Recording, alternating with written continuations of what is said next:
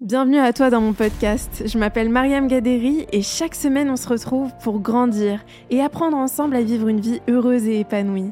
Ici on parle de développement personnel avec des invités inspirants qui ont des histoires à raconter et de la sagesse à partager en masse. Si tu cherches des idées, des outils ou de l'inspiration pour reprendre le pouvoir sur ta vie et devenir la meilleure version de toi-même, alors t'es au bon endroit. Je te souhaite une très belle écoute. Bienvenue à tous dans ce nouvel épisode de podcast. Aujourd'hui, notre invité s'appelle Dorian entrepreneur dans l'âme, créateur de contenu sur les réseaux sociaux. Il nous donne des astuces et des conseils pour se lancer dans l'entrepreneuriat, pour prendre le risque de disrupter sa vie et de vivre son rêve. Je vous invite à suivre Dorian sur les réseaux sociaux. Son pseudo c'est Follow Dorian. Si l'épisode vous a plu et si certains moments ont résonné avec vous, n'hésitez pas à nous mettre un petit commentaire sous la vidéo. Ok, bah trop bien, bah merci Dorian d'avoir accepté mon invitation, je suis trop contente que tu sois là. Euh, j'aimerais bien qu'on commence le podcast avec une petite question sur ton parcours et sur le fait que bah, tu es vraiment un entrepreneur, tu as l'air d'avoir toujours été intéressé par l'entrepreneuriat. Est-ce que, hum, est que quand tu étais plus jeune, tu te voyais travailler dans une boîte ou en fait tu t'es toujours senti un petit peu appelé par l'entrepreneuriat? Euh, Déjà, euh, merci de me recevoir. Ça fait trop plaisir d'être là avec toi pour, pour discuter aujourd'hui de tout ça. Bah, moi aussi c'est une question qui revient souvent. C'est-à-dire que mhm. dans l'entrepreneuriat, on parle beaucoup de déclic. Euh, quand est-ce que tu as eu le déclic de l'entrepreneuriat? Moi, ça, honnêtement, j'y crois pas. Euh, tu crois pas à ça? C'est intéressant. J'y crois pas. Et puis, mon approche a été un peu différente. Euh, c'est-à-dire que, bon, moi, j'ai eu beaucoup de chance. J'ai eu un père entrepreneur. C'est-à-dire que mon père a créé son entreprise il y a 40 ans. Mhm. Et j'ai vu ce que c'était que de vivre de sa passion au quotidien. Mhm. Avec tous les ennuis que ça peut procurer, mais aussi avec l'énergie folle que ça te donne, parce que tu sais que tu travailles pour toi. c'est vrai. Moi, quand j'étais enfant, euh, à l'école, j'étais extrêmement malheureux. Euh, je m'ennuyais beaucoup. Hmm. Et je détestais euh, la hiérarchie. T'aimais pas l'autorité? C'était impossible pour moi. Ah, c'est vrai? C'était vraiment très dur. Et du coup, j'ai vite compris qu'en fait, le métier d'entrepreneur, ça me plairait bien. Hmm. Parce que déjà, tu t'ennuies pas. Ouais, c'est vrai. moi, je dis souvent que je préfère les ennuis à l'ennui. ah oui, ça, j'aime beaucoup cette phrase. Elle, est pas mal, celle-là. elle est pas de moi, mais, mais elle est pas mal. ouais. Et donc, euh, je, préfère, euh, je préfère passer ma journée à éteindre des feux plutôt que de regarder le plafond à rien faire. Et euh, c'est très vrai. C'est très vrai. Et le fait de ne pas avoir de patron, pour moi, c'est important. Hmm. Est-ce que tu as déjà eu un patron? Jamais. Jamais? Jamais. c'est fou Alors, du coup, tu as eu vraiment l'expérience purement entrepreneuriale? Ouais, complètement. Hmm. Depuis le début. Moi, philosophiquement, j'ai eu toujours du mal avec l'idée qu'on donne de son temps de vie euh, au projet de quelqu'un d'autre. Hmm. Ou du moins au, rêve, de quelqu'un d'autre. Hmm. On peut avoir des super patrons, euh, on peut avoir des gens qui nous inspirent, qui nous mentorent, qui nous apprennent plein de choses, et j'ai pas hmm. du tout envie de cracher là-dessus. Ouais, c'est vrai. Mais quand tu regardes la majeure partie des cas, euh, les gens sont pas heureux dans leur boulot actuellement. Ouais, c'est vrai, c'est vrai. Bah, en fait, je pense que, en tout cas, moi, de mon expérience, de ce que j'ai vécu, j'ai jamais eu. Enfin, d'ailleurs, est-ce que j'ai déjà eu un un patron euh, qui était inspirant et qui m'a... Je, je, pense pas que j'ai eu vraiment un patron qui m'a inspiré à, vraiment, euh, on va dire, être un petit peu pour être cliché, mais être la meilleure version de moi-même ou me donner. Ou... Tu vois, j'ai pas eu vraiment cette expérience-là. Euh. Mais je pense que ça existe. Hein. Je pense qu'il y a des patrons ou des, des entrepreneurs, justement, qui, qui veulent inculquer ça dans leur entreprise et dans leur culture d'entreprise. C'est sûr qu'il y en a. Et puis aujourd'hui, c'est nécessaire. Mm. C'est-à-dire qu'à partir du moment où tu veux que les gens travaillent avec toi, euh, il faut que tu sois inspirant. Exactement. il faut que tu les fasses grandir. Mm. Parce que sinon, ils s'en vont, ils vont voir ailleurs. Ouais, c'est ça, exactement. ça, c'est clair. T'as mm. eu quoi comme expérience avant? Moi, j'ai eu une expérience. Euh, j'ai travaillé. Alors, après l'université, j'étais super pressée de travailler. Je voulais pas faire de master et tout. J'ai fait un bachelor économie et business à Londres. Et puis ensuite, je suis revenue à, à Paris. Et puis, Bon, la mentalité anglophone aussi, tout le monde commence à travailler très vite. Tu vois, moi, mes camarades de classe, ils étaient. Euh, euh, après l'université, tout de suite, euh, bon, ils travaillaient en banque, etc. Mais du coup, je me suis dit, bah, moi aussi, il faut que je commence à travailler.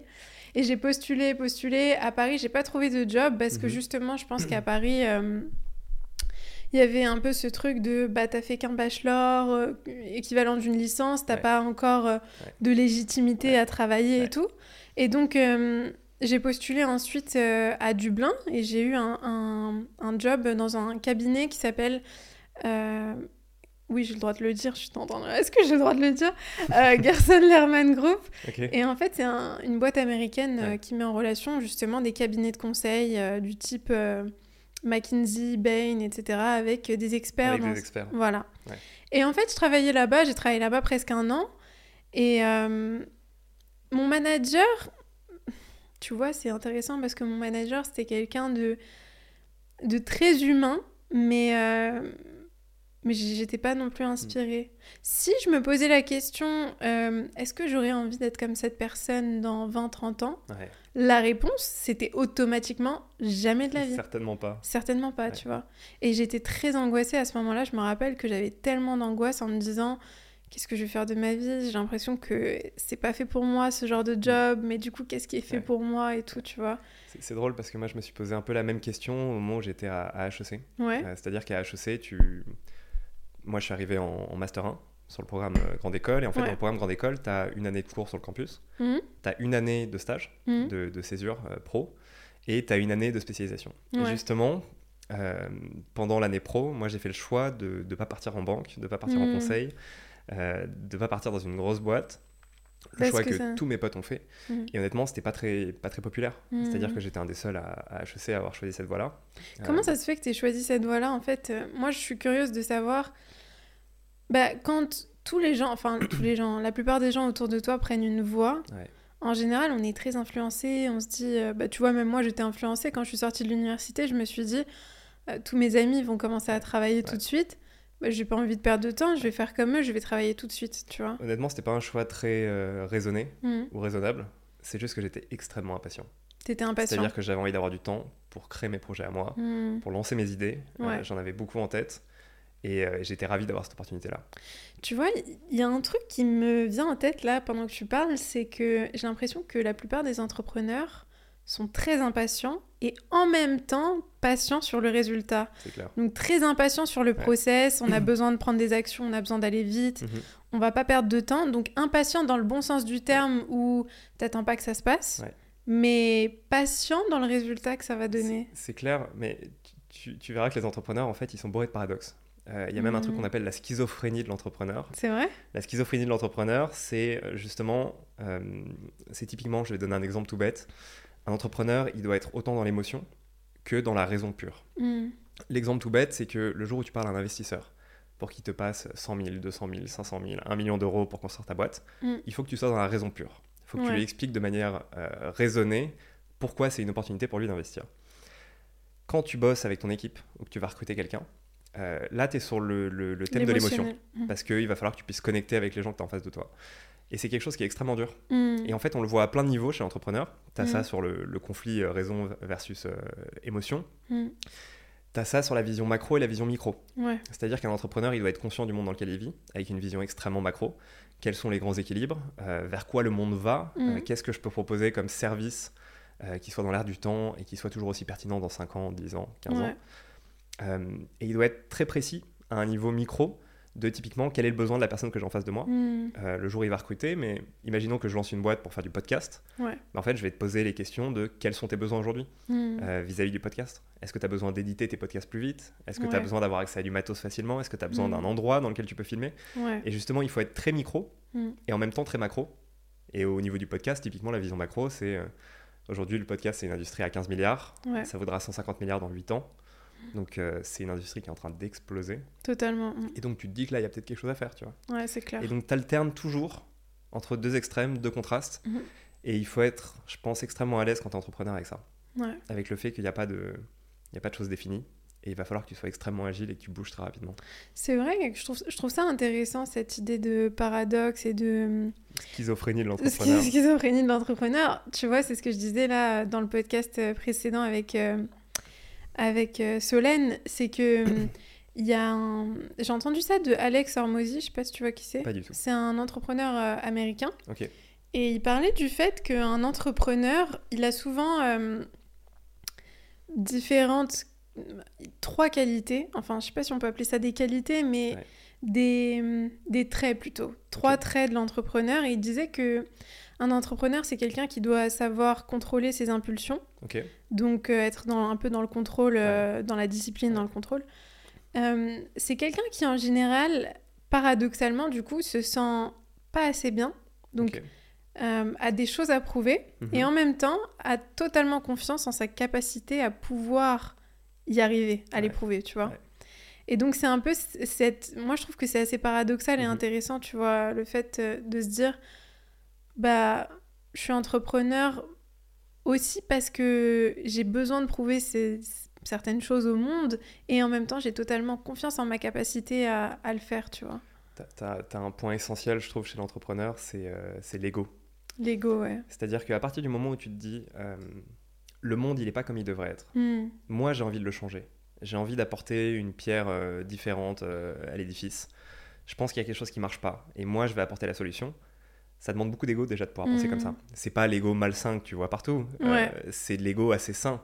C'est de se dire j'ai confiance en moi mhm. sur ma vision du monde. Je, trouve qu'il y a un problème là. Et j'ai confiance en moi dans ma capacité à apporter une solution ça. à ce problème-là. le sujet de l'ego chez les entrepreneurs, c'est un énorme sujet. Parce que ça, c'est de l'ego positif, mais tu as aussi beaucoup d'ego négatif. Alors, toi, tu penses qu'il y a un... Ça, c'est intéressant parce qu'il y a tellement différents points de vue sur l'ego. Toi, tu penses qu'il y a un ego positif et un négatif? Bah, C'est peut-être pas aussi binaire que ça, mais typiquement, tu as, un sujet d'ego chez les entrepreneurs qui... C'est quelque chose qu'on voit très fréquemment chez les jeunes entrepreneurs. C'est qu'ils vont pas s'entourer de gens qui sont meilleurs qu'eux. Ah ouais, Parce que ça les menace. Alors et pourtant, c'est la chose à faire. La clé, c'est exactement. La clé, c'est de réussir à se mettre de côté, à mettre de côté cette partie de l'ego-là, mmh. euh, et, d'aller chercher des gens qui sont bien meilleurs que toi, évidemment. Mmh. Et ça, c'est dur à faire.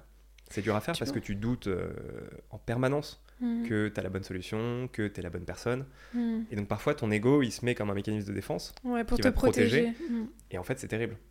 C'est vrai que c'est vrai que j'ai remarqué ça en fait. Euh, je trouve que c'est vraiment une, un point essentiel d'un entrepreneur qui va réussir, c'est justement cette capacité à, s'entourer de gens meilleurs que lui. Enfin, entrepreneur ou pas d'ailleurs, je pense que quand on, on veut réussir dans quoi que ce soit, on, a besoin de s'entourer de gens qui sont meilleurs que nous. Même quand on réfléchit par exemple, euh, je sais pas moi, des artistes euh, qui sont passionnés de musique, bah, ils ont besoin d'une équipe autour d'eux qui sont meilleurs qu'eux dans certains domaines. On peut pas être le meilleur dans tout. Euh, mais c'est vrai que notre ego, il peut nous protéger. Et puis, c'est aussi peut-être lié au syndrome de l'imposteur. Est-ce que je suis la bonne personne? Est-ce que les gens vont vouloir m'écouter? Est-ce que c'est est-ce que moi j'ai la solution mhm. au problème que j'essaye de résoudre En fait, tu as, un niveau d'attente qui est tellement haut. Mhm. Euh, l'entrepreneuriat, c'est donnez-moi de la boue et j'en ferai de l'or. Ouais, c'est ça. C'est extrêmement compliqué. C'est très compliqué, ouais. Très, très compliqué. Et donc, tu te confrontes à des choses qui sont extrêmement dures, donc tu doutes énormément. Mhm. Toi, tu as un niveau d'ambition qui est, euh, enfin, en tout cas, on le voit chez les entrepreneurs, qui est assez hallucinant, de se dire, je vais changer le monde de telle façon. Euh, changer le monde, c'est pas une tâche facile. Ah, c'est pas facile du tout. Et donc, oui, tu te sens constamment comme un imposteur. Mm. Oui, tu doutes euh, constamment. Oui, parfois tu dors mal. Mm. Mais ça fait partie du jeu. Ça fait partie du jeu, ouais. Est-ce que tu dirais qu'un entrepreneur, euh, contrairement peut-être à quelqu'un qui va préférer être salarié, ou est-ce que tu dirais que c'est quelqu'un qui, euh, qui triomphe dans le stress ou dans les situations de crise ou dans hmm. les situations de... Et quelqu'un qui a qui voit le, la résolution de problèmes presque comme un jeu plutôt que comme une fatalité qui nous définit. C'est intéressant comme question. Euh, je pense que c'est une compétence euh, mm. très très utile. Et que si t'as pas ça, tu vas pas mal souffrir. Ouais. Est-ce que tu penses que c'est une compétence qui se développe ou qui est innée chez un, entrepreneur? Moi, je suis extrêmement optimiste euh, là-dessus. C'est-à-dire que moi, je suis convaincu que n'importe qui peut faire n'importe quoi s'il s'en donne les moyens, s'il a envie d'apprendre et mm. s'il est prêt à affronter la peur. Ouais. Euh, donc euh, pour moi, c'est pas un sujet euh, entrepreneur, on le devient. à moins d'avoir grandi dans un background vraiment spécifique qui te destinait à être entrepreneur. Ouais. des entrepreneurs qui étaient à la naissance, j'en connais pas beaucoup. Ouais, moi non plus. Mais c'est vrai que je me demande, est-ce que, est que tout le monde est capable d'être entrepreneur, à ton avis? Je pense. Ouais. Je pense que tout le monde n'en a pas envie. Et ça, je le comprends très bien. Mhm. parce que c'est dur. Mais bien sûr que tout le monde en est capable. Mhm. Et en fait, on peut l'être à plein de niveaux différents. Euh, pas besoin d'essayer de, monter le prochain réseau social ou une licorne euh, pour, pour être considéré comme entrepreneur. Euh, un parent avec ses enfants qui, qui, qui, essaye de l'éduquer de manière un peu différente, peut-être un peu plus optimiste, qui accepte pas l'éducation telle qu'elle est aujourd'hui dans la société, hmm. c'est aussi un entrepreneur. Parce qu'il choisit de prendre un chemin différent. C'est vrai, c'est vrai. Et puis c'est aussi ça demande aussi du leadership, ça demande de montrer l'exemple, euh, de ouais, c'est vrai, c'est résoudre peut-être un problème qu'on a identifié et mhm. apporter, comme tu dis, notre pierre à l'édifice. Euh. Le, La grosse qualité, je pense, c'est l'empathie. Ah ouais, tu dirais que c'est une...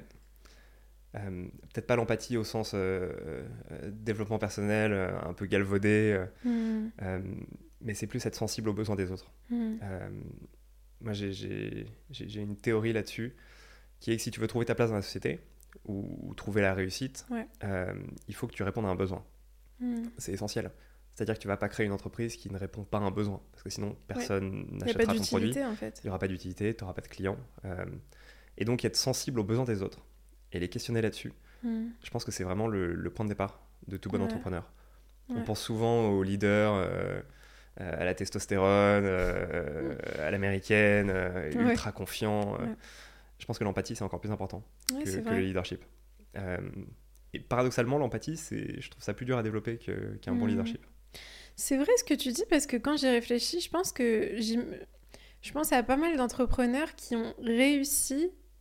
Souvent d'ailleurs, je trouve que les très bons entrepreneurs vont réussir à identifier un besoin très spécifique euh, chez des gens ou dans une industrie ou très très spécifique, par exemple, je sais pas, dans la restauration, mais pas forcément euh, de façon générale, ils vont aller euh, vers les, je sais pas, les chefs. Euh, dans Ils vont réussir à trouver des problèmes, enfin des, choses à résoudre, et comme tu dis, des besoins qui ont pas été, auxquels on n'a pas encore répondu. Complètement, mais en fait, des besoins, on en a plein.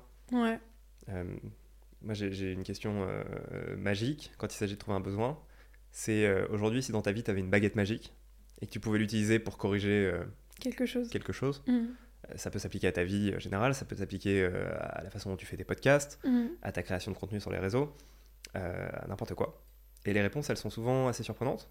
Et souvent, ça te donne des bonnes, idées de boîte. Ouais, j'avoue que c'est une bonne question, ça. C'est une très bonne question à se poser. non, mais c'est vrai, et puis même, ça nous fait réfléchir à. Bah, ce qu'on considère le plus urgent, en fait, pour nous, ce le plus important, en fait, qui nous pose le plus de difficultés, finalement, tu vois. En fait, on parle d'idées de boîte, T'as plein de gens qui te disent mais comment avoir la bonne idée? Euh, mm. Moi j'ai pas d'idée, comment je fais pour me lancer? En fait, euh, l'idée c'est un mythe. Euh, ce qui compte c'est le besoin. C'est quel est le mm. problème? En fait, tu penses qu'il n'y a pas. C'est vrai qu'il y a beaucoup de gens qui se mettent la pression sur le fait. Bah, ils se disent je peux pas créer ma boîte tant que j'ai pas la nouvelle idée révolutionnaire. Mais en fait, c'est juste des gens qui n'ont pas développé leur empathie. Mm. Et donc ils sont pas sensibles aux besoins des autres. Et, ou alors ils n'ont pas compris qu'une entreprise c'était répondre à un besoin. C'est ça. Et tu as beaucoup de gens qui sont dans ce cas-là. Et répondre à un besoin, ça va pas forcément passer par euh, le besoin euh, du siècle ou le besoin. Ça peut passer par des besoins très très spécifiques. Par exemple, je sais pas, euh, des besoins comme, comme on peut en avoir. je sais pas moi, on, veut mieux dormir le soir, ben on peut créer une appli. Enfin, peu importe, on a tous des besoins différents. Mais en général, si nous-mêmes on a un besoin, il doit y en avoir d'autres personnes qui ont le même besoin. Mais clairement. Puis il y a des besoins qui n'étaient pas évidents. Euh, tu vois, euh, Facebook, la façon dont ils se sont euh, lancés, c'était juste un, annuaire des étudiants mm. à Harvard. on peut se dire où était le besoin, tu vois, à l'époque. Il y avait des livres papier, ça marchait déjà très bien. Au final, il a compris qu'il y avait un besoin plus, mm. plus grand que ça. et c'est ça le vrai génie derrière. C'est ça. Mais, mais, en fait, toutes les idées entrepreneuriales, au début, elles sont assez triviales. Hein. Elles commencent par quelque chose... quelque chose de très simple. Et c'est génial parce que du coup, ça te, ça te relâche la pression. Hmm. Quand on pense entrepreneur, on pense euh, Mark Zuckerberg, on pense Elon Musk. Ouais, c'est vrai. Euh, si tu décides de devenir entrepreneur demain, tu commenceras pas par là où est Elon Musk aujourd'hui. Mais c'est clair. Et ce serait se mettre dans des conditions d'échec total de, se, de s'imaginer ça. Hmm. C'est impossible, tu te mets un niveau d'exigence qui est trop haut.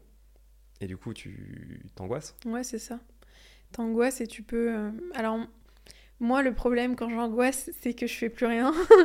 je, ça me, ça, paralyse. Ouais, en fait, c'est, je pense que c'est lié au perfectionnisme hmm. aussi. Hein. J'ai beaucoup tendance à me dire, euh, et c'est quelque chose sur lequel je travaille beaucoup et que j'essaye de régler, parce que ça m'a un peu pourri la vie pendant longtemps, de si tout n'est pas parfait, j'y vais pas. Tu vois, c'était un peu le truc de si un tel condition, si un tel truc. Et puis moi, enfin, quand j'étais plus jeune, j'avais aussi quelques idées entrepreneuriales que je voulais lancer. Et et je remarque qu'aujourd'hui, avec du recul, je me dis, c'était quoi mon process euh, dans cette création de projet ou d'entreprise?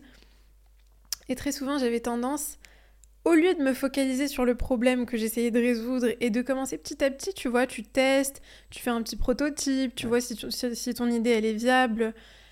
Bah moi j'allais m'imaginer des trucs de fou ouais quand mon idée elle va être elle va exploser et puis euh, je vais et puis je vais avoir des problèmes je vais avoir des procès qu'est-ce qui va se passer si j'ai des procès? J'allais consulter des avocats et je me disais mais mais en fait, avec du recul, je me dis, mais pourquoi je suis allée voir des avocats avant même de lancer le projet, tu vois? Ça, c'est des problèmes de riches. c'est des problèmes, de, gens qui ont déjà réussi. C'est des bons problèmes. C'est génial, quand tu as ces problèmes-là, c'est incroyable. C'est des très bons problèmes. mais c'est vrai, hein Clairement. C'est de très très bons problèmes. Mais je pense qu'on a souvent tendance à être un peu paralysé par ce truc de tout doit être parfait, euh, je dois tout avoir préparé, je dois avoir un plan. Est-ce que tu penses que c'est nécessaire d'avoir un plan dans la vie? Mais Déjà, sur le point d'avant, euh, je pense que c'est un des un des principaux défauts qu'on a dans la culture française, mmh. euh, qui nous est ah, transmis par l'école. Mmh. Bah, c'est-à-dire qu'en fait, le, le, résultat ultime, c'est d'avoir 20 sur 20. Mmh. T'as réussi si t'as eu 20 sur 20. Euh, c'est ultra angoissant. C'est vrai. De, de, nous formater comme ça, avec une échelle extrêmement linéaire qui va de 0 à 20, et en fonction de là où tu te places cette échelle, t'as réussi ou t'as pas réussi. Euh, ça, ça te crée des gens qui sont perfectionnistes. Mm. Euh, moi, je trouve ça extrêmement problématique. C'est vrai. T'as as, cette phrase en anglais qui dit euh, better done than perfect. Et mais ça, c'est vrai. Il vaut mieux que ce soit fait plutôt que ce soit parfait. Mm. c'est clair. Et je pense d'ailleurs que plus on réfléchit comme ça, plus on réussit parce que moi, quand je pense à. Alors, je sais pas si toi, tu as eu cette expérience, mais moi, quand j'ai commencé à faire des vidéos, mm-hmm. je me suis dit justement, tu vas casser ce perfectionnisme. Ouais parce que tu vas pas chercher à avoir la vidéo parfaite en fait tu vois Bien sûr. tu vas te forcer à poster tes vidéos même si tu les trouves imparfaites et en fait Bien euh, sûr et puis tu comprends qu'il vaut mieux poster régulièrement hmm. souvent constant être constant constant et surtout faire de la quantité et, euh, et, que la qualité euh, c'est génial mais en fait où est-ce que tu arrêtes le curseur? Mais c'est ça c'est-à-dire que la vidéo parfaite tu l'auras jamais tu l'auras jamais tu peux toujours mieux faire en fait clairement et ça, c'est vraiment une vraie question que je me pose récemment, parce que, que je me suis posée récemment, c'est mhm. que j'entends pas mal d'entrepreneurs ou de gens dire euh, non, je vais pas faire ça, ou je vais pas lancer ce truc, ou je vais. Parce que c'est pas encore aussi bien que, je, que ça pourrait l'être, tu vois.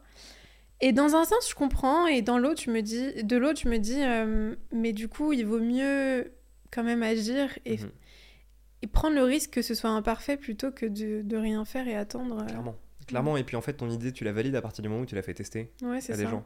C'est-à-dire que tu as beau construire un magnifique château dans ta tête, mm. euh, si tu la testes pas, en fait, euh, on saura jamais si c'est un château de sable ou, un château Mais en pierre.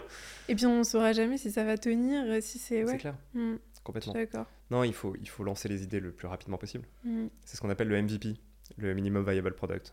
Ouais, c'est ça à partir du moment où tu as une idée, en fait, il faut que tu puisses la tester dans les deux mois qui arrivent. Euh, à ton avis, qu'est-ce qui fait peur aux gens le plus dans l'entrepreneuriat? Est-ce que c'est le fait d'échouer? Est-ce que c'est le fait d'être vulnérable? De...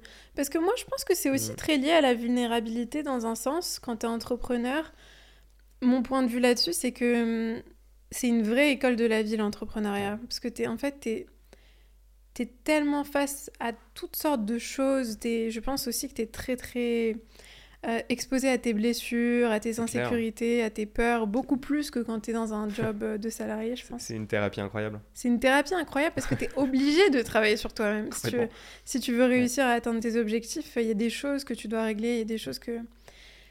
Mais est-ce que, à ton avis, qu'est-ce qui fait le plus peur dans ça? Est-ce que c'est le, est-ce que c'est l'échec? Est-ce que c'est le fait de s'exposer, de je pense que pour beaucoup de monde, il y a la prise de risque. Mhm. Euh, c'est-à-dire que quand tu as, plus de 25 ans, que tu as déjà un job, que tu as déjà un confort, sortir de ça, c'est quand même quelque chose de violent. C'est vrai. Euh, quand tu as moins de 25 ans, le risque, il n'existe pas vraiment, mhm. honnêtement.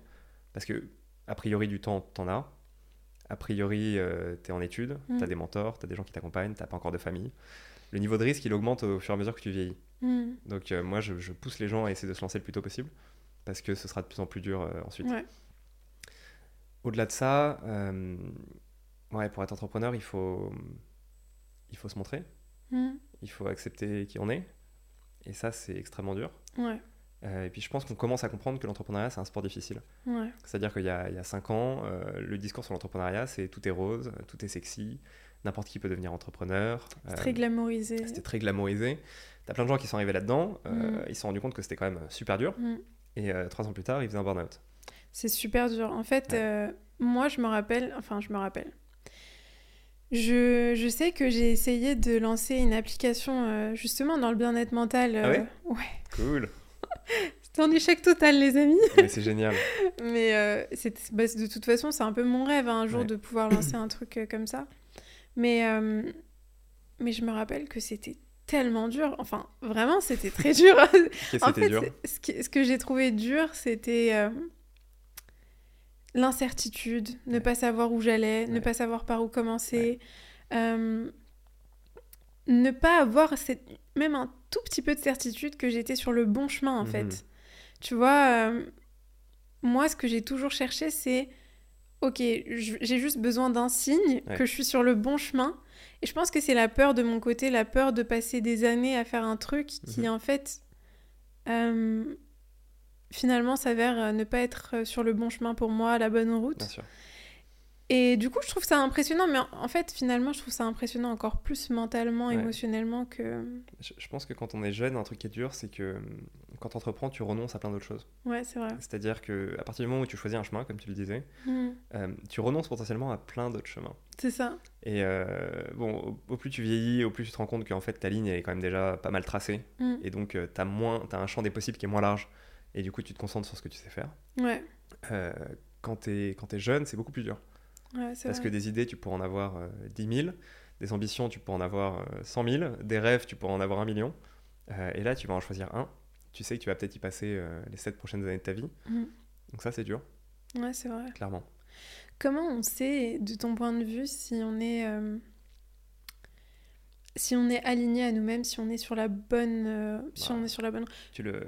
que ce soit un entrepreneur ou un salarié. Tu le sens? Tu le sens Tu le sens, tes, tes émotions, elles te trompent pas? Mm. Euh, quand tu ressens de la peur, c'est que il y a une raison d'avoir peur. Mm. Euh, quand tu ressens de la joie, c'est qu'il y a une raison d'être heureux. Quand tu mm. ressens de la colère, c'est qu'a priori il y a une injustice euh, quelque part. Ouais. tes émotions, elles peuvent pas mentir. là où tu peux te mentir à toi-même, c'est comment tu les interprètes. Ah, ça c'est intéressant. Et, et ça, c'est le sujet d'après. Mais en général, quand t'es pas à ta place, tu sens que t'es pas à ta place. t'es pas motivé, euh, t'as pas envie de grand chose. Ouais, t'as as du mal à te réveiller le matin. T'as une boule au ventre, euh, t'as peur, t'as pas envie d'y aller. Mm. Et, euh, et, tu le sens, et je pense que la génération de nos parents, ils ont été vachement habitués à vivre avec ça.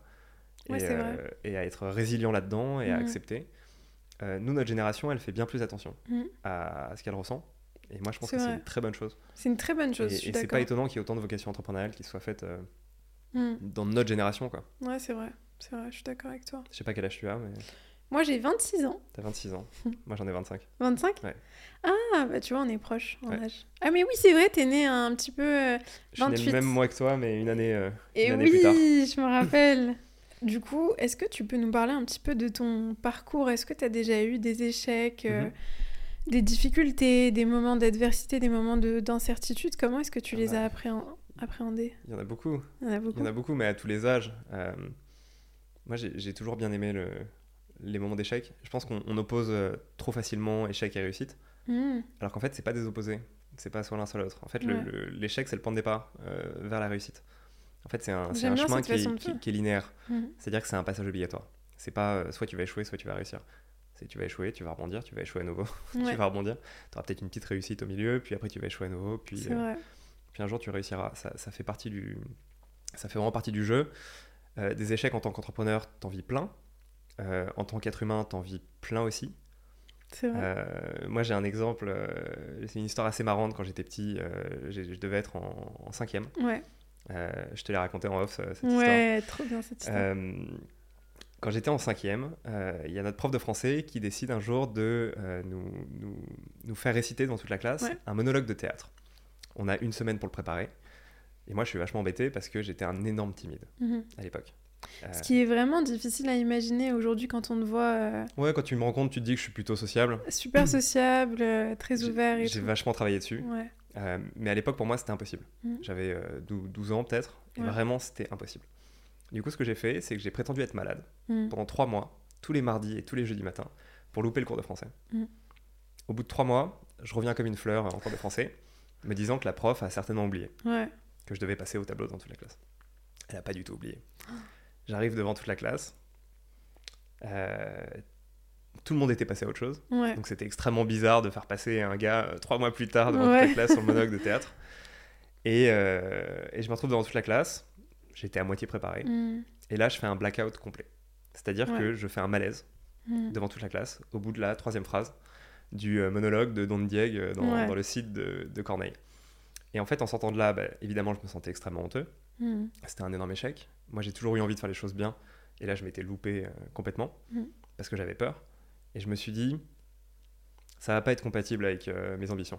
Hmm. Moi, j'ai envie de faire plein de grandes choses dans ma vie. Hmm. Il va falloir que je sois capable, comme je te parle aujourd'hui, euh, devant euh, trois caméras, hmm. avec un micro.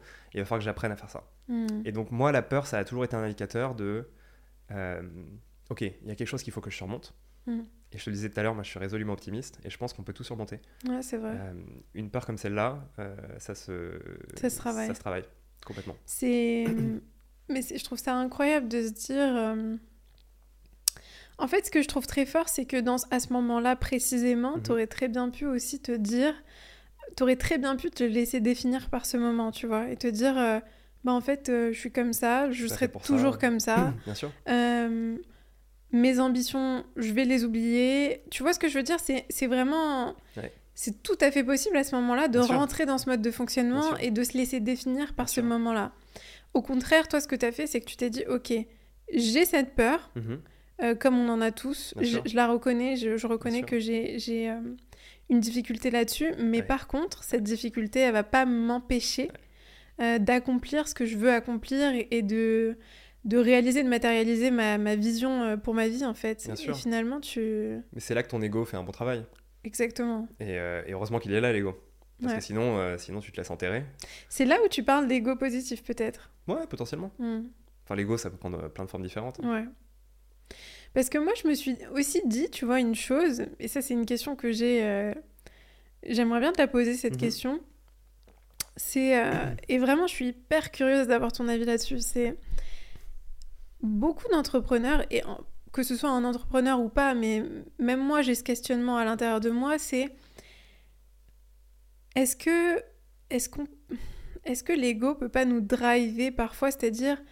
Euh, est-ce que la peur ne peut pas euh, être un, moteur euh, incroyable pour, euh, Parce que le problème, c'est qu'aussi, je sais pas si tu as déjà remarqué ça, c'est que certaines personnes, entrepreneurs ou non, tu as des artistes, mm. par exemple, que ce soit des musiciens, des rappeurs, des chanteurs, des, des, écrivains, qui, qui, sont, qui sont tellement inspirés, drivés par, par leur souffrance, par, par leur peur, qu'ils vont, ils vont produire des choses incroyables. Et et c'est presque comme si, à partir du moment où ils apaisent cette partie d'eux qui, qui a peur, qui, qui a besoin d'exprimer et de prouver, c'est comme si. C'est un peu comme si leur art un peu s'éteignait ou leur besoin d'accomplir. Euh, est-ce que toi, tu vois. Je sais pas, moi, c'est vraiment une vraie question. je, pense que j'ai pas encore trouvé de réponse là-dessus. Mm. Mais j'ai l'impression que. que parfois, cet ego, cette. Euh, cet enfant un peu blessé en nous peut nous pousser à... C'est clair. Tes traumatismes, mm. ils te fournissent une énergie euh, considérable. Mm. Ça, c'est évident. Moi, j'ai un petit exemple là-dessus. Euh, quand j'avais 15 ans, mon père a fait euh, deux attaques cardiaques. Ah ouais, et, à ce moment-là, j'ai... bon, évidemment, tu le vis comme un enfant de 15 ans, donc es, mm. jeune, tu sais pas trop comment traiter l'information, émotionnellement parlant. Donc tu comprends pas trop ce qui se passe, mais globalement, t'en en souffres. Et, et justement, pendant mes études à HEC, moi, j'ai monté une boîte dans le sport. Hmm. Euh, et en fait, j'étais pas du tout sportif quand j'étais enfant. Sauf que à mes 15 ans, euh, mon père a fait son attaque cardiaque. Et à ce moment-là, j'ai eu un déclic et je me suis intéressé à la nutrition, au sport, à tout ce qui est médecine douce, euh, hmm. à la sophrologie, à la gestion du stress, au développement personnel. Parce qu'en fait, j'avais fait, sans m'en rendre compte, hmm. un peu un diagnostic de l'état de mon père. Mon père, c'est le bon français. Il mange des croissants au petit-déj. Euh, il trempe ça dans son café au lait. Euh, il a une hygiène de vie qui est il est très actif, mais c'est assez mm. moyen. Mm. Euh, il est stressé, il est entrepreneur, il fait pas de sport parce qu'il bouge déjà beaucoup pour, pour son travail. Mais globalement, il n'a pas une hygiène de vie de, de, bicentenaire. Quoi. Mm. et donc, je me suis intéressé à ça, mais même sans m'en rendre compte, tu vois, je me suis intéressé à la santé. Et, et en fait, ça m'a donné une super idée, un super drive pour, pour une boîte par la suite. Tu donc, euh, donc tes traumas, ils te poussent à faire des choses et en fait, tu te rends même pas compte. Mm. Et je pense que la clé, c'est de réussir à être suffisamment maître de son histoire pour que tu puisses comprendre parfaitement ce qui te motive, ce qui te motive pas, mm. ce que tu recherches chez les autres, euh, ce que tu recherches dans tes projets. Et honnêtement, c'est le travail d'une vie. hein. Ah, c'est le travail de toute une vie. J'y suis pas encore. hein. Et Moi pourtant, je me pose la question depuis que j'ai euh, 7 ans. Ouais, moi- aussi, j'y suis pas encore et je pense que c'est. Je suis d'accord, c'est c'est le travail d'une vie et ça Mm. s'arrête jamais. Mais c'est vrai que c'est. En fait, c'est la clé, c'est vraiment justement de, de faire de ces moments-là euh, Ouais. de difficulté, de trauma. euh, je vais pas dire une, une force, mais une, enfin, de trouver le moyen d'en de, d'en tirer quelque chose euh, qui puisse vraiment être utile et positif. Après, tu le fais jamais vraiment consciemment. Tu le fais pas consciemment, Mais, ça c'est vrai. Tu, tu fais avec ton bagage. ouais. Mm, c'est vrai, ouais. Oui, parce que tu, tu vas déjà non seulement chercher à trouver des solutions aussi pour tes problèmes. Quand je pense par exemple aux vidéos que je fais, quand je donne des conseils, etc., dans plein de cas, c'est parce que j'ai vécu moi-même des Bien situations. euh, Ouais. Et je pense que de toute façon, quand on, on cherche à apporter, euh, on prend un peu. Enfin, quand on s'exprime sur un sujet ou qu'on essaye d'apporter une solution, Mhm. c'est souvent qu'on a vécu quelque chose euh, qui est lié à ça. Clairement. Ouais, c'est vrai. Qu'est-ce que tu penses du fait de sortir de sa zone de confort? Est-ce que tu penses que c'est nécessaire euh, Elle, est, elle est large ta question. Ouais. C'est pas nécessaire, c'est essentiel. Mm, Euh, c'est c'est là-dessus que tu te révèles. C'est ça qui fait que tu es fier de toi. mm. Euh, si tu sors pas de ta zone de confort, tu seras jamais fier de ce que tu accomplis. C'est quand la dernière fois que tu es sorti de ta zone de confort récemment? Bah là, actuellement, Mm. tu vois, c'est c'est pas un exercice qui est naturel pour moi. C'est peut-être Ouais. le, le deuxième ou le troisième podcast que j'enregistre. Euh, c'est assez nouveau. C'est génial.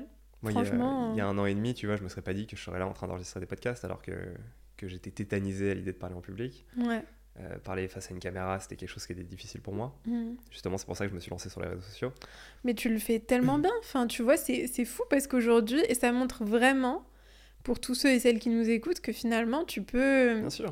tu peux partir d'une d'une peur ou de quelque chose que, sur lequel tu te sens vraiment pas confiant et, et réussir à le maîtriser. euh, Le, le point de départ de mon arrivée sur les réseaux sociaux, c'était justement d'avoir une plateforme sur laquelle je peux essayer de me décoincer, tu vois. mm. Et d'être face à une caméra et d'apprendre à le faire parce que je comprenais que c'était important de pouvoir le faire.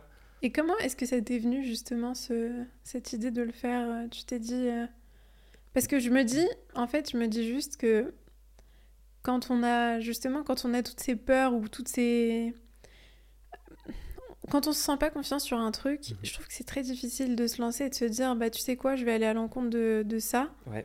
et, euh, et je vais me confronter à ça en Ouais, fait ouais. et me mettre et, m'exposer. euh, je trouve que c'est quelque chose pour moi c'est un- un- une clé absolument essentielle clair. à- que ce soit dans notre réussite euh, professionnelle ou personnelle. Mhm. Euh, par exemple, je te donne un exemple, si tu as, si peur, euh, je sais pas moi, de dire non, Ouais. moi je sais que c'est mon cas jusqu'aujourd'hui, je travaille sur ma capacité à dire non. Si tu as peur euh, d'aborder des gens ou quoi, tu vois, si tu, tu décides de t'exposer Ouais. à ta peur. Et je trouve que ça, c'est pas facile. Je, je pense que le point de départ, c'est de faire une espèce de contrat avec toi-même. Mhm. Tu te serres la main à toi-même sur le fait que tu vas essayer de prendre du plaisir dans l'inconfort. Mhm. Euh, l'inconfort est jamais agréable. hein. Euh, quand, tu te mets au sport et que tu n'en as jamais fait avant euh, et que tu Ouais. dois aller à la salle de sport trois fois par semaine, c'est extrêmement désagréable. Mhm. Notre corps, il a envie de fuir. On, on déteste l'inconfort. C'est vrai. Je pense que on a tous un déclic à un moment ou à un autre. où On se dit, bon, je vais essayer de prendre mon pied dans l'inconfort euh, parce que c'est ça qui va me rendre fier de moi. C'est-à-dire que si tu sors pas de ta zone de confort, tu seras jamais fier de, De ce que de ce que tu fais et de ce que t'es. Et tu penses que c'est lié au... au- Enfin, est-ce que tu penses qu'une une façon de faire ça, c'est justement de de se focaliser sur le ré- enfin, sur ce qu'on va pouvoir accomplir ou ressentir derrière plutôt? Euh, parce que j'ai Ah bah, l'impression que C'est la seule récompense que tu as. Hmm, C'est après la salle de sport, tu te sens bien. hmm, Enfin, pas au début. Mais Au au, bout début, de trois mois, tu, tu te sens bien, donc tu te focuses sur le, sur le résultat. ouais, Euh, ça peut être piégeur de se concentrer sur un résultat qui est, qui est trop loin. hmm, Tu as des études qui ont montré, c'est ultra intéressant d'ailleurs, hmm, tu as des études qui ont montré que euh, si tu te réveilles tous les matins en rêvant euh, d'avoir une Ferrari, hmm. imaginons que ce soit ça ton objectif de vie, on simplifie hein, pour, euh, Oui, oui. pour l'exemple, et ben en fait le fait de penser tous les matins à la Ferrari que tu vas avoir, on pourrait se dire que ça va être motivant hmm. et ça va te motiver à faire des efforts dans ta vie pour avoir la Ferrari Mhm. dont tu rêves. En fait, c'est pas du tout ça C'est ce vrai qui se passe. C'est exactement l'opposé. Ah ouais C'est-à-dire qu'en fait, le fait de penser à ta Ferrari tous les matins, c'est un peu comme si tu l'avais déjà. C'est-à-dire que tu mens à ton cerveau. euh, donc ça peut te donner confiance, disons, euh, mais au final, ça va t'éloigner de ton objectif parce que Hmm. tu seras moins motivé sur la durée à aller la chercher parce que ton cerveau va penser que tu l'as déjà cette Ferrari et que donc t'as pas forcément besoin de te battre pour, euh, Mm. pour l'avoir. Donc moi, je suis très partisan de la méthode qui qui visent à fixer des objectifs assez court terme. Mm. Les compléter rapidement, c'est Mm. c'est super dur à faire, honnêtement. Euh, parce que moi, je suis, je, suis- je suis- je suis extrêmement ambitieux, je suis Mm. un grand rêveur aussi. Euh, du coup, j'adore me projeter. Mm. Euh, donc pour moi, c'est un vrai challenge. Mais être capable de, de, de ramener à une échelle de temps beaucoup plus courte Ouais. et de dire, OK, euh, comment est-ce que je fais déjà pour gagner la semaine? Ouais. Ensuite, comment est-ce que je fais pour gagner la journée? Ensuite, comment est-ce que je fais pour gagner ma matinée? Mm. Ensuite, comment est-ce que je fais pour gagner la première heure de ma matinée? Ouais. Et en fait, quand tu, quand tu prends ce schéma, bah, tu te rends compte que ta journée, limite, tu la gagnes en fait sur les 5 premières minutes. C'est très Euh, vrai. Et le truc classique que tout le monde fait, c'est regarder son téléphone en se réveillant. Euh, Tu le fais toi ou pas? Non, J'essaye de plus le faire moi aussi. c'est euh, dur, hein. il y a des jours où je craque. ouais. Euh, J'avais acheté un, un réveil, sauf qu'en ce moment, il... un réveil mécanique. Sauf Ouais. qu'en en ce moment, il marche plus. Euh, du coup, je suis repassé sur mon téléphone et je me fais piéger un jour sur deux. Mais moi, c'est pareil. En plus, là, je, je disais, euh, j'étais en train de me dire, euh, il faut que je m'achète euh, un réveil aussi. euh. Ouais. Mais c'est super dur. Mais c'est vrai qu'à un moment donné, j'avais un- une routine comme ça où je, où je me réveillais super tôt. Mhm.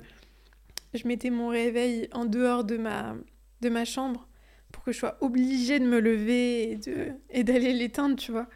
Et puis je me forçais à pas, à pas toucher mon téléphone pendant 30 minutes. Là, j'essaye de le refaire aussi, de, de reprendre cette habitude parce que c'est vraiment trop important. Clairement. Mais c'est intéressant ce que tu dis parce que hum, déjà, ça montre bien une chose, cette étude dont tu as parlé, c'est que ça montre bien que finalement notre cerveau fait pas la différence entre une, une expérience qu'on vit réellement et une expérience qu'on imagine. Qu'on visualise, ouais. Et ça montre aussi que, tu vois, c'est un peu le dilemme de est-ce que je dois parler de mes objectifs aux gens? Est-ce que je dois parler de mes projets, de mes objectifs? C'est exactement le même sujet. Mm. C'est exactement le même sujet. C'est ça Il y a des gens qui vont te dire oui parce que ça les motive. Honnêtement, il n'y a pas de réponse au cas par cas. Il faut Mm. trouver ce qui, ce qui fonctionne pour nous. Mais euh, moi, je parlais énormément de mes objectifs avant. C'est vrai Et, euh, et là, deux ans plus tard, je peux te dire que pour moi, c'était une erreur. tu, tu penses que c'était une erreur? Ouais, parce que tu construis un discours où tout est brillant, tout est beau. Mm. Et en fait, tu vis dans un rêve qui est décorrélé de la réalité, qui est Mm. violente, Ouais. qui est dure. Et en fait, ça te crée une déconnexion encore plus grande entre Entre ce qui euh, est réel tes attentes et ce qui est réel. Mm. Et en fait, c'est ça qui fait mal. te... C'est ça qui fait que tu as peur, c'est ça qui fait que tu as ce syndrome de l'imposteur, Mm. c'est ça qui fait que tu doutes, c'est ça qui fait que tu es paralysé. Mm. Et donc, être capable de réduire son échelle de temps, euh, je pense que c'est la clé. Ouais, je suis totalement d'accord avec toi et c'est vrai que bah, j'ai remarqué aussi dans mon expérience personnelle que si je parle, euh, si je parle quand je parle pas de mes objectifs, euh, je me sens d'ailleurs beaucoup plus drivée à les atteindre. Bah, en fait, euh, je me dis que ma manière de les exprimer, ça va être de les matérialiser et de les, de les accomplir en Mhm. fait. Mais, euh, mais du coup, ouais, c'est intéressant. Moi, je pense que je pense qu'il vaut mieux ne pas en parler, en tout cas, à, à moins que ce soit utile, à moins que le fait d'en parler, ça puisse t'aider à les atteindre. Évidemment. Ce qui peut être, euh, ce qui a du sens. Mm. Après, tu vois, la, visualis- la- la visualisation a plein d'aspects positifs. Mm. Euh, si tu prépares une prise de parole ou un événement euh, compliqué, un examen, une performance sportive, un pitch devant des investisseurs, bah, le fait la veille de te poser dans ton lit, de fermer les yeux et Mm. d'imaginer euh, la scène telle que telle qu'elle se passerait, Ouais. en fait tu te projettes et ça fait que quand tu arrives sur cette fameuse scène le lendemain, tu as beaucoup moins de stress parce que tu l'as déjà un peu vécu. C'est ça. Bah, ouais. Tu as même une méthode qui va un petit peu plus loin. Euh, Imaginons que tu pitches à des investisseurs. Mm. Tu vas visualiser la scène avec tes investisseurs. La méthode qui produit le plus de résultats, bon déjà ça, ça produit des résultats, juste d'imaginer la scène parce que tu t'enlèves le stress de la nouveauté. Euh, mais la méthode qui permet d'avoir encore plus de résultats, c'est de visualiser les objections que tu auras. Ah C'est-à-dire de te visualiser dans une position difficile. Donc tu vois, ça va à l'inverse de l'exemple de la Ferrari. Ouais. C'est que là, tu te projettes dans la situation où ça marche pas forcément, où ça marche pas comme le rêve, Mm. et donc tu t'imagines aussi en train de régler les problèmes Mm. et trouver des solutions aux doutes que tu as imaginés. Ça, c'est une méthode ultra puissante Ouais, euh, qui a été testée, prouvée pour le coup, tout à fait. parce Mm. que tu te projettes aussi dans les problèmes. Exactement. Donc, tu n'es pas sur une vision décorrélée, tu fais une espèce de euh, pré-mortem. Mm. C'est-à-dire que tu, tu- le post-mortem, c'est comprendre les causes de la mort après la mort. Le pré-mortem, c'est comprendre les causes de la mort potentielle avant la mort. Mm. Et, euh, et être capable de faire ça, déjà, ça montre que tu es solide, Mm. parce que tu es capable de te projeter, tu as compris de quoi tu parlais. Euh, et en plus, ça fait que tu seras beaucoup moins surpris par tous les mauvais événements qu'il peut y avoir. C'est tellement vrai et en fait c'était très intéressant que tu dises ça parce que j'avais, euh, je sais pas si tu vois qui c'est, euh, Mélanie Robbins, Mel Robbins. C'est une coach américaine. Euh, elle parlait de ça justement. Elle parlait en fait, elle parlait de ça dans le plus du côté de la manifestation, comment manifester. Mhm.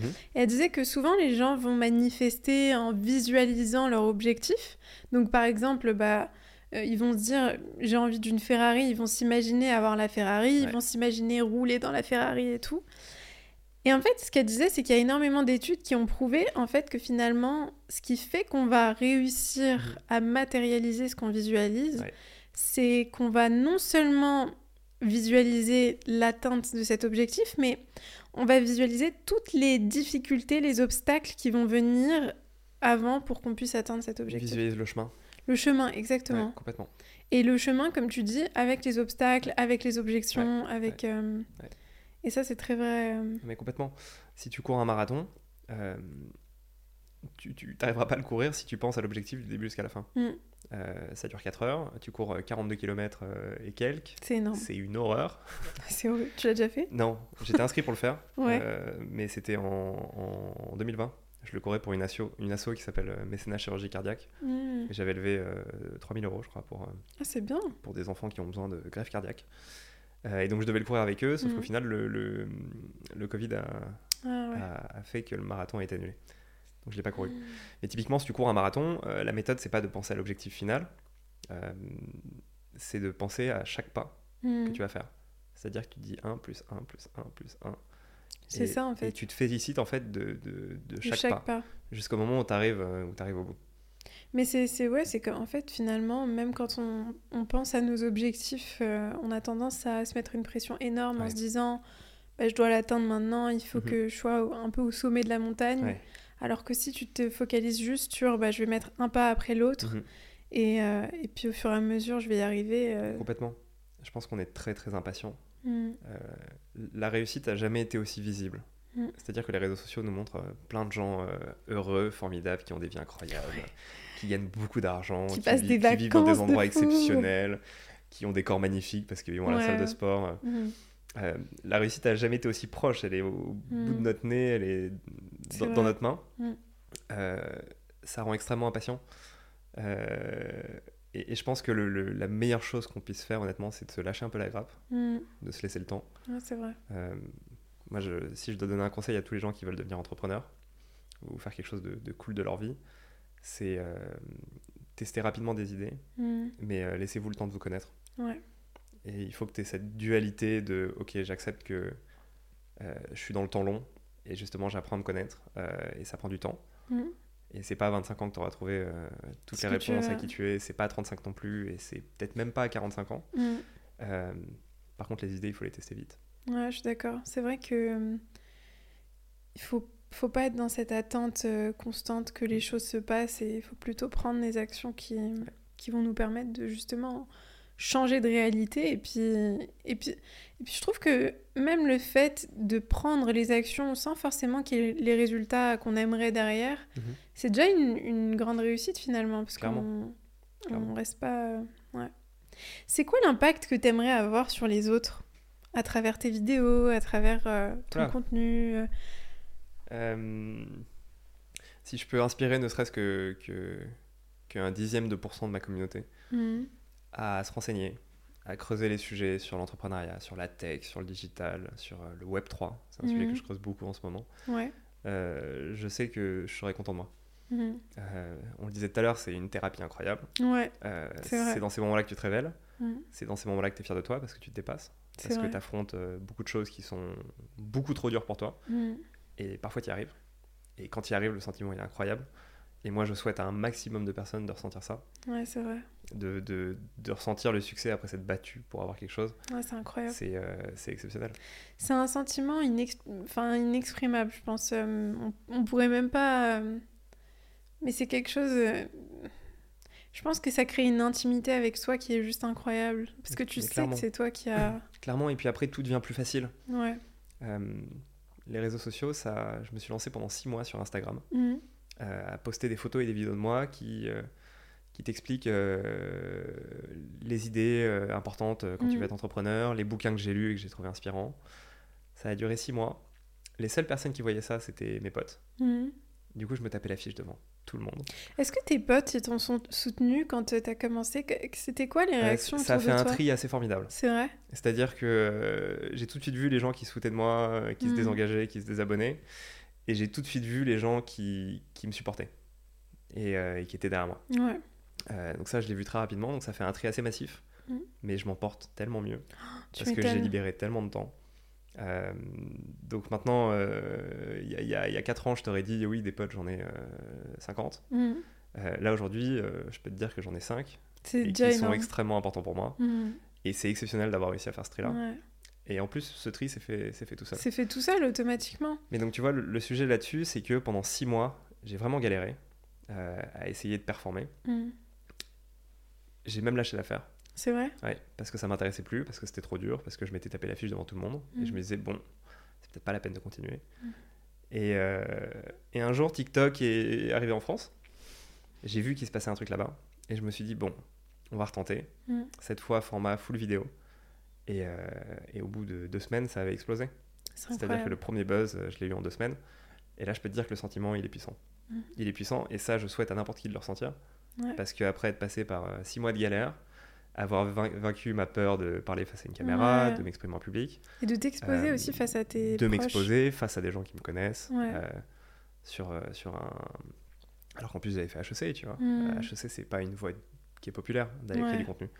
Je suis d'ailleurs un des seuls à créer du contenu en ayant fait HEC. Mais c'est justement, c'est ça qui est génial. C'est que ça, ça rend ton... Enfin, je trouve que ça rend ton parcours encore plus unique, tu vois. Mm. Mais ce qui est intéressant dans ton histoire, c'est qu'on aurait tendance, je pense que là, dans beaucoup de cas, on aurait tendance à se focaliser sur les deux semaines où tu es arrivé sur TikTok et bam, tu as ton premier euh, contenu qui explose, alors qu'en fait, il faut se rendre compte qu'il y a six mois de travail derrière sur Instagram, six mois où tu t'exposes tous les jours. Quand, tu le vois d'un œil extérieur, tu te dis putain, le mec il est sorti de nulle part. Et il a Il a fait un carton rapidement, mm. euh, ça s'est fait en une nuit. C'est ça euh, Oui, ça s'est fait en une nuit. Sauf qu'il y avait euh, six mois de préparation derrière. C'est ça, exactement. Il y avait trois ans de comprendre comment les pubs fonctionnent, comment la mm. vidéo fonctionne. Exactement. Donc, donc ouais, ouais, il y, y, a du taf derrière. Énormément de taf. Les succès d'une nuit, ça n'existe pas.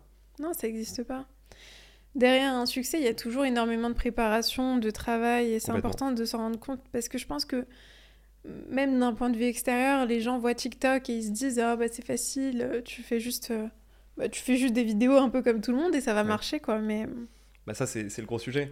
C'est comme l'art contemporain. Hmm. Tu vois, euh, oui moi aussi je peux te scotcher une banane sur un cadre et, vendre ça des millions. Sauf que non, tu ne peux pas. Euh, Déjà parce que t'es pas prêt à passer les 10 prochaines années de ta vie à scotcher des bananes sur des tableaux. Euh, c'est pareil pour TikTok, tu vois. Euh, tout le monde se dit oui, moi aussi je peux faire un TikTok. Sauf qu'en fait, non, tu peux pas. Déjà mm. parce que tout le monde n'ose pas se montrer. Tout le monde Et tout le monde n'aura pas la résilience pour le faire pendant 6 mois alors que ça fonctionne pas. Mm.